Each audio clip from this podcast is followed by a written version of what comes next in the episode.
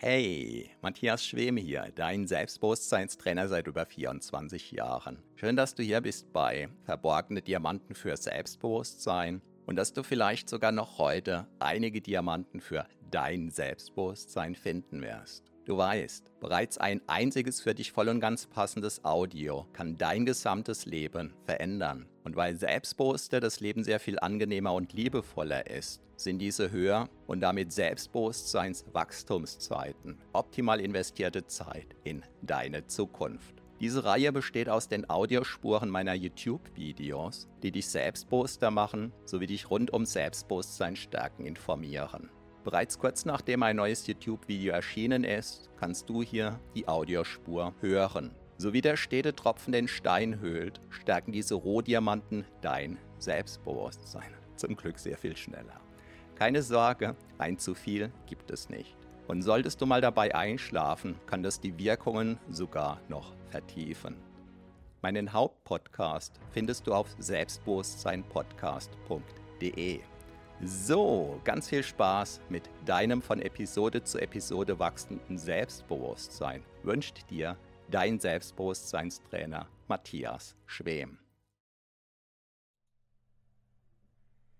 Wie du dein Gehirnpotenzial besser ausnutzt und um ein Vielfaches produktiver wirst. Hallo und herzlich willkommen. Mein Name ist Matthias Schwem und ich bin Selbstbewusstseinstrainer seit 1997. Es gibt eine Methode, wie man sich zum Beispiel Notizen machen kann oder wie man auch Überblick über eigene Dateien und vieles mehr behalten kann, die von Außenstehenden, die diese Methode nicht kennen, ganz häufig belächelt wird. Und auf den ersten Blick mag diese Möglichkeit sehr eigentümlich anmuten, aber wenn man sich tatsächlich mal eine Weile damit beschäftigt hat und diese Möglichkeit nutzt, und dann stellt man fest, dass man definitiv anders anfängt zu denken, dass man sehr viel besser den Überblick behalten kann, dass man anfängt sehr viel vernetzter zu denken und dass man wiederum spürt, dass das das Denken der Gestalt verändert, dass man um ein Vielfaches produktiver wird. Das ist zum, zumindest meine Erfahrung seit über 20 Jahren. Ja, wovon rede ich? Wenn ich diesen Begriff jetzt fallen lasse, dann denkst du vielleicht, uh kenne ich, falls zutreffend. Aber es geht nicht um die Frage, ob du es kennst oder nicht, sondern es geht gegebenenfalls um die Frage, ob du es nutzt oder nicht. Denn was immer du darüber glaubst zu wissen, falls du es nicht genutzt hast bisher, dann behaupte ich einfach, dass du nicht die, die richtigen Wissensbausteine darüber weißt. Denn Wer diese Technik kennengelernt hat, für den ist das im Regelfall ein absolutes Must-Have bzw. ein Must-Do. Ja, weil es einfach die Produktivität und so weiter der Gestalt ähm, pusht, dass es überhaupt gar keinen Sinn macht, das nicht zu tun. Ja, wovon rede ich? Ich rede von Mindmapping. Und äh, bevor ich jetzt groß erkläre, was das ist, möchte ich dir einfach mal ein paar meiner Mindmaps zeigen, die ich mir so auf die Schnelle gezogen habe. Und es geht jetzt nicht darum, dass du da genau hineinschaust. Das sind ähm, private Notizen, die niemals für, für die Veröffentlichung gedacht waren und sind. Deshalb halte ich die auch nur relativ kurz jetzt in die Kamera. Es geht mir einfach darum, dass du so einen ersten optischen Eindruck bekommst und ich falls du Mindmapping nicht kennst, dann bleib un unbedingt dran, weil ich werde dir dann erklären, äh, welchen Sinn oder Unsinn das macht und wie du das für dich gegebenenfalls nutzen kannst. Also wie gesagt, jetzt einfach mal willkürlich ein paar meiner Mindmaps, die ich kurz in die Kamera halte.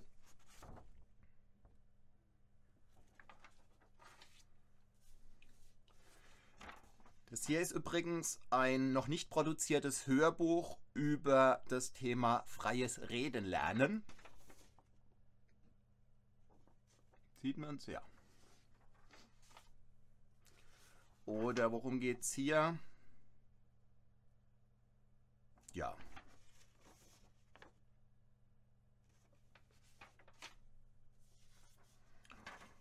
Ähm, hier, ja. Ich lasse es erstmal unkommentiert. Das, was jetzt kommt, finde ich total spannend. Da wusste ich gar nicht, dass ich das aufgezeichnet habe. Das ist jetzt nach gängigem Denken keine Mindmap. Ähm, es hätte eine Mindmap ursprünglich werden wollen. Ich habe in der Mitte vom Blatt Papier angefangen, was ganz typisch für eine Mindmap ist. Und wie du dann aber siehst, äh, ja, sieht es nicht wie eine Mindmap aus. Und hier in der Mitte vom Blatt Papier steht Live-Webinare. Ich hatte im Januar 2016 mir einige Videos zum Thema Webinare angeschaut und fand das total genial und dachte, ja, das sollte ich tun. Und ähm, ja, dieses Blatt Papier ist im, am 22. Januar 2016 entstanden. Und dann ist ja etwas sehr Spannendes geschehen. Vielleicht hast du es mitverfolgt, vielleicht nicht. Jedenfalls im März habe ich dann, März 2016, so ein bisschen angefangen herum zu experimentieren mit, mit Livestreams. Und Ende März hat Daniel vom Fragekanal angekündigt, dass er auf seinem Nebenkanal Frage Vlogs im April einen täglichen Vlog seines Lebens macht. Und das fand ich total spannend und äh, das hat mich inspiriert, einen täglichen Livestream ja auf meinem Kanal zu machen. Und äh, ja, ich würde jetzt sagen, letzten Endes ist das durch ja, dieses Kritzelkratzel im Januar diesen Jahres inspiriert worden. Und an dieses Kritzelkratzel hatte ich keine Erinnerung mehr, bis es mir jetzt eben in die Finger gefallen ist. Und das ist sozusagen ein ganz typisches Erfolgsbeispiel. Ähm, dadurch, dass man zum Beispiel, das hat jetzt mit Mindmaps im, im engeren noch nichts zu tun, aber es wirkt natürlich hinein. Dadurch, dass man einen Gedanken erstmals denkt und aufs Papier bringt, geschehen im Gehirn ganz, ganz viele Verarbeitungsschritte. Man muss sich nämlich überlegen, wie kriege ich es aufs Papier. Man macht es aufs Papier, also man schreibt es, man zeichnet es. Und während man das tut, sieht man das wiederum und überlegt, wie mache ich weiter und so.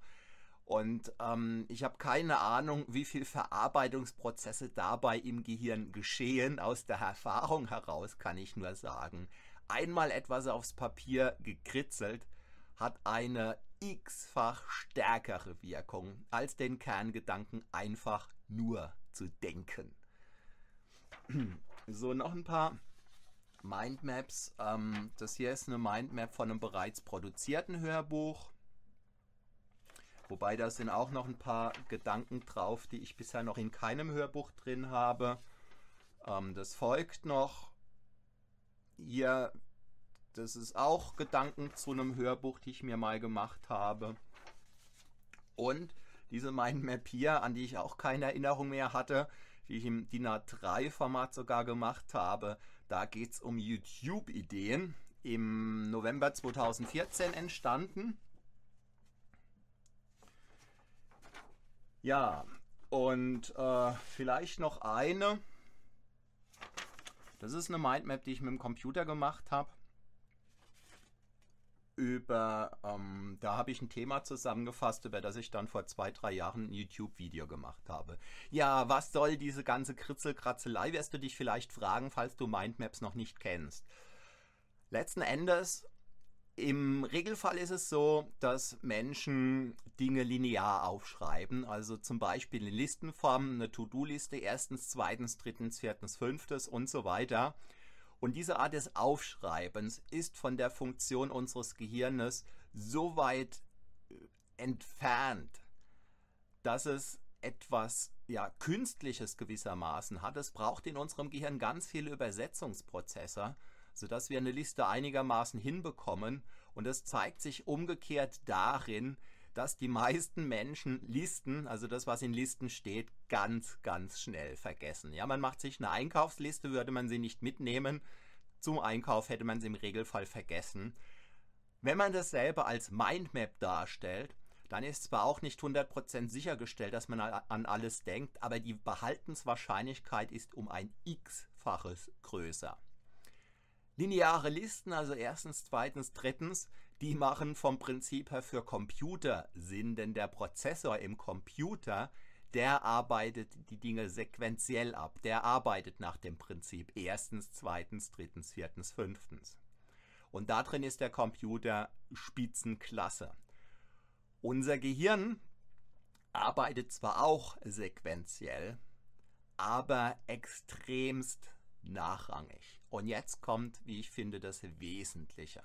Worin unser Gehirn Weltspitzenklasse ist, und da steckt sozusagen auch die Erklärung drin, warum, ob warum ähm, angesichts der Tatsache, dass unser Gehirn eigentlich relativ langsam arbeitet, dennoch die Weltspitzen Schachspieler im Regelfall immer noch besser sind als Computer, die um einen Faktor, was weiß ich, 10 Millionen schneller sind. Warum da immer noch die Menschen tendenziell die Nase vorne haben, das hängt einfach damit zusammen, dass unser Gehirn nicht linear denkt, sondern radial, ja, Radius rund.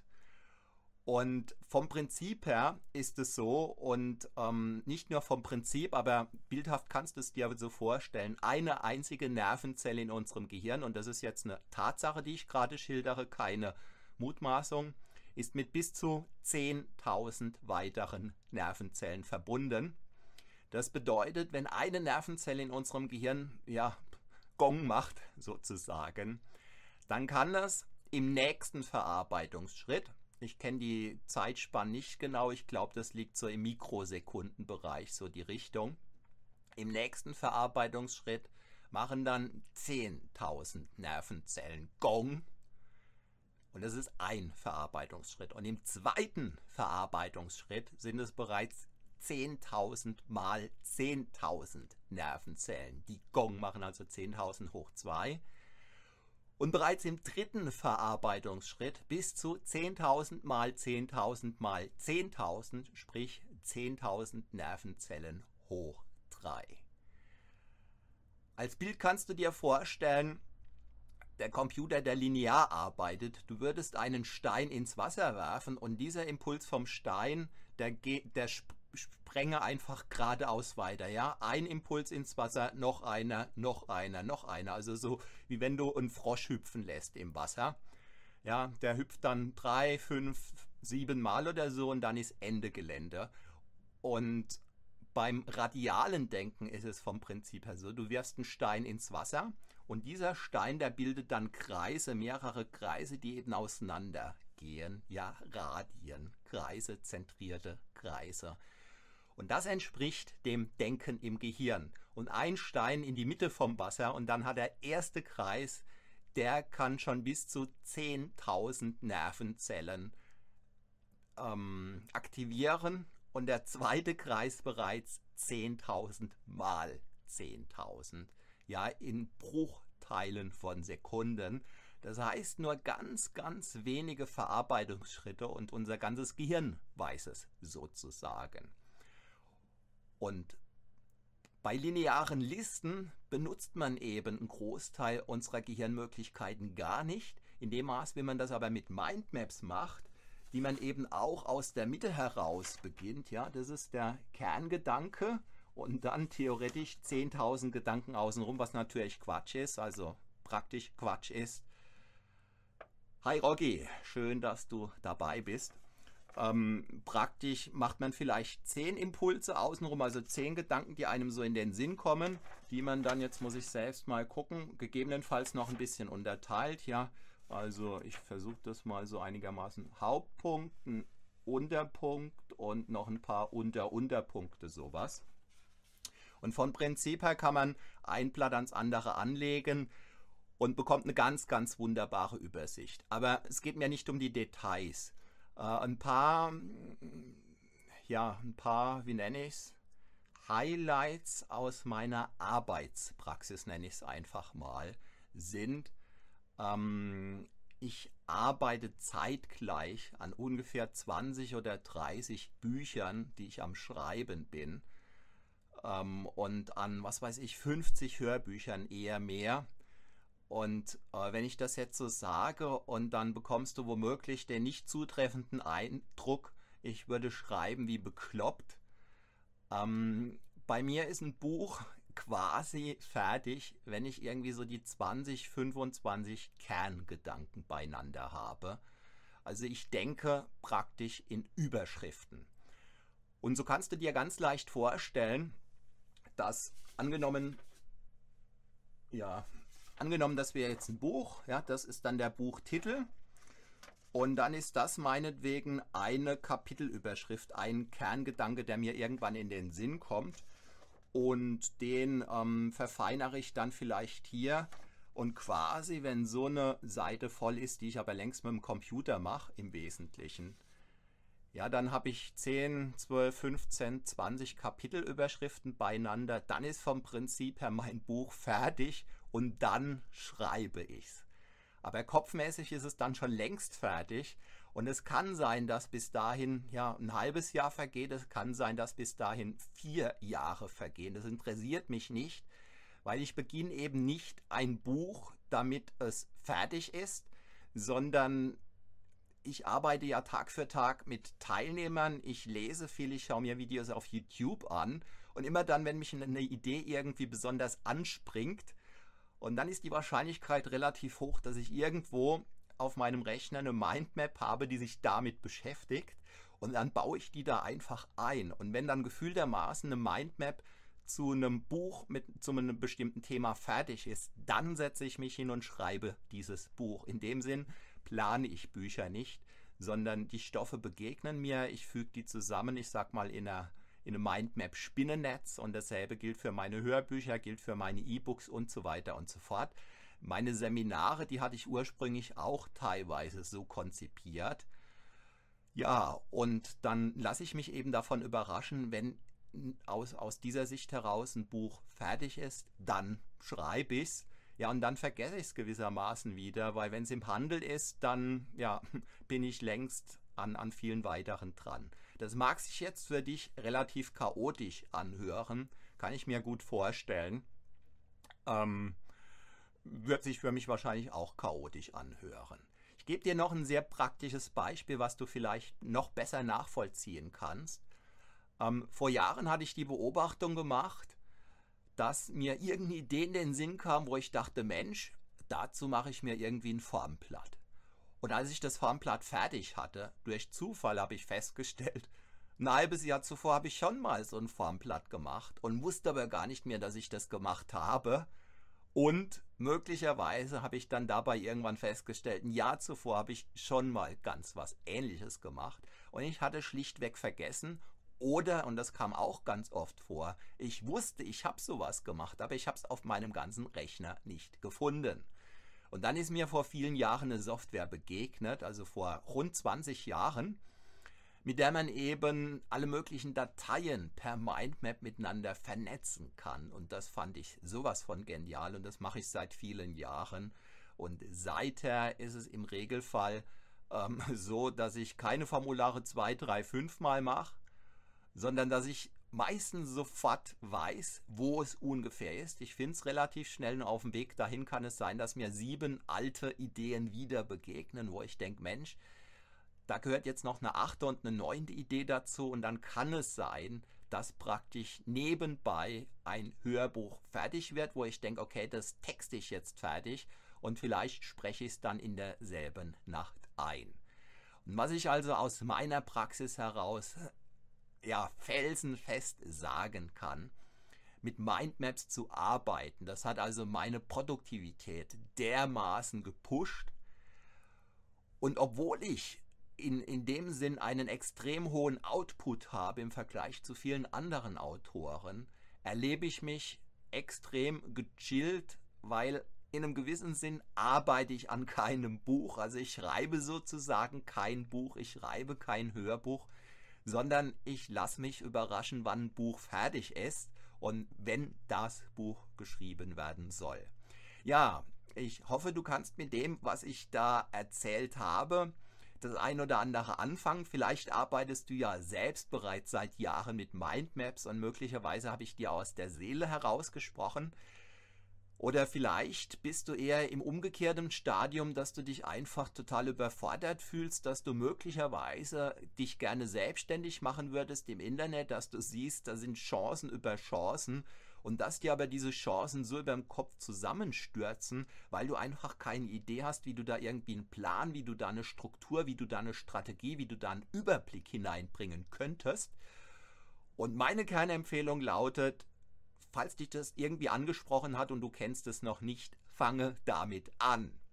Die große Frage ist dann vielleicht wie, aber zumindest weißt du dann, wonach du suchen kannst. Der englischsprachige Fachbegriff lautet Mindmapping.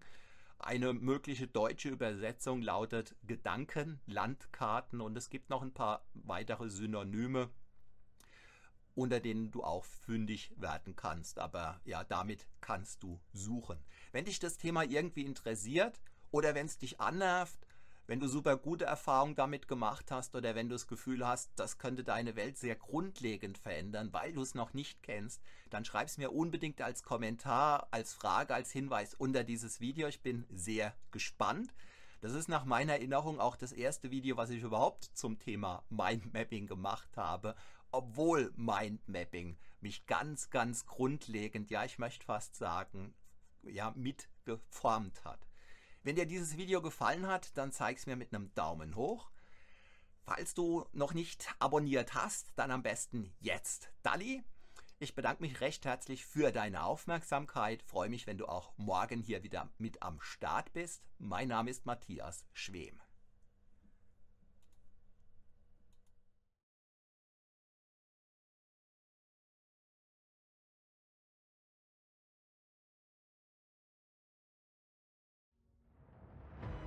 Vielen Dank für deine Aufmerksamkeit.